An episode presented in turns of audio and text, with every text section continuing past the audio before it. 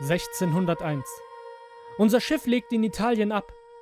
Wir hatten einige Fässer Rum, Seide und viel Verpflegung geladen.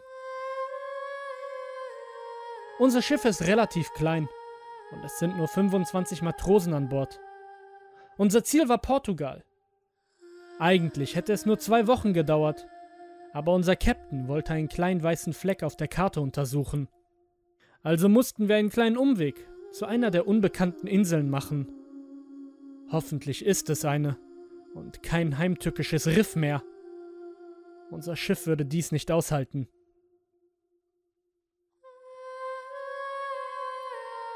Achter Vierter. Die letzten Tage seit der Abfahrt verliefen sehr ruhig. Die Sonne schien jeden Tag. Doch heute änderte sich dies. Das Wetter schlug um und es regnete in Strömen. Schiffshohe Wellen trafen auf unser Transportschiff. Alle halfen mit, das Salzwasser wieder über Bord zu schütten.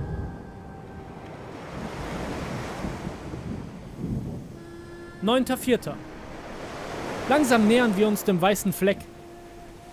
Das Wetter ist noch immer schlecht, deshalb bemerkten wir die Insel erst im letzten Moment.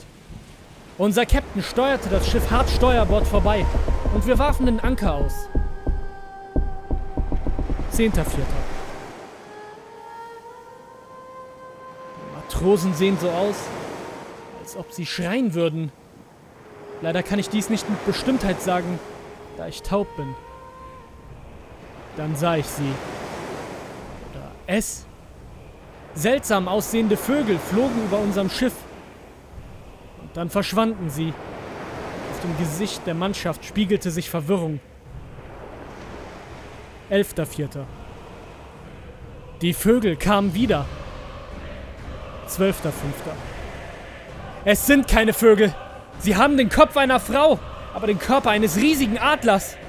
Diese Kreaturen öffnen immer wieder den Schnabel. Es sieht so aus, als ob sie singen würden. 13.05. Ich versteckte mich in der Kombüse. Hoffentlich legt der Captain endlich mal ab. Was machen wir hier überhaupt?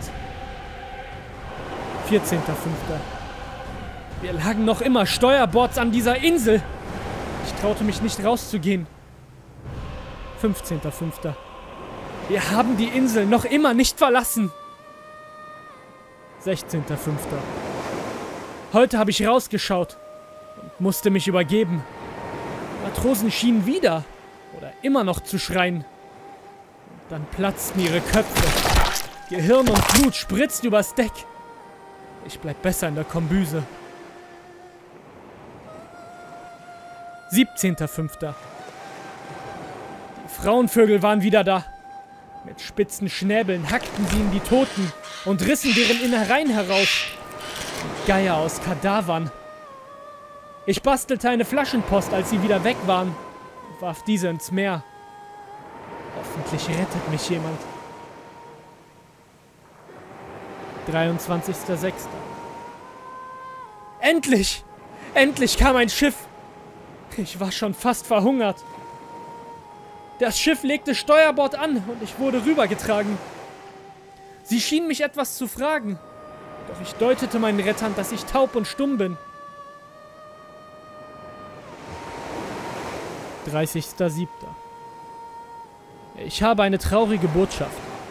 Der überlebende Matrose starb letzte Nacht. Vor seinem Tod deutete er mir, ich solle dieses Buch lesen. Ich war als einziger bei seinem Tod dabei. Gott möge ihm gnädig sein. Er hat keine Familie. Und dann fing ich an, dieses Buch zu lesen. Es klingt sehr nach Seemannsgarn, aber die Leichen auf dem anderen Schiff zeugten von einem brutalen Mord. Alle Kapitäne wurden gewarnt, sich nicht der Insel zu nähern. Wir werden wohl nie rausfinden, was wirklich geschah.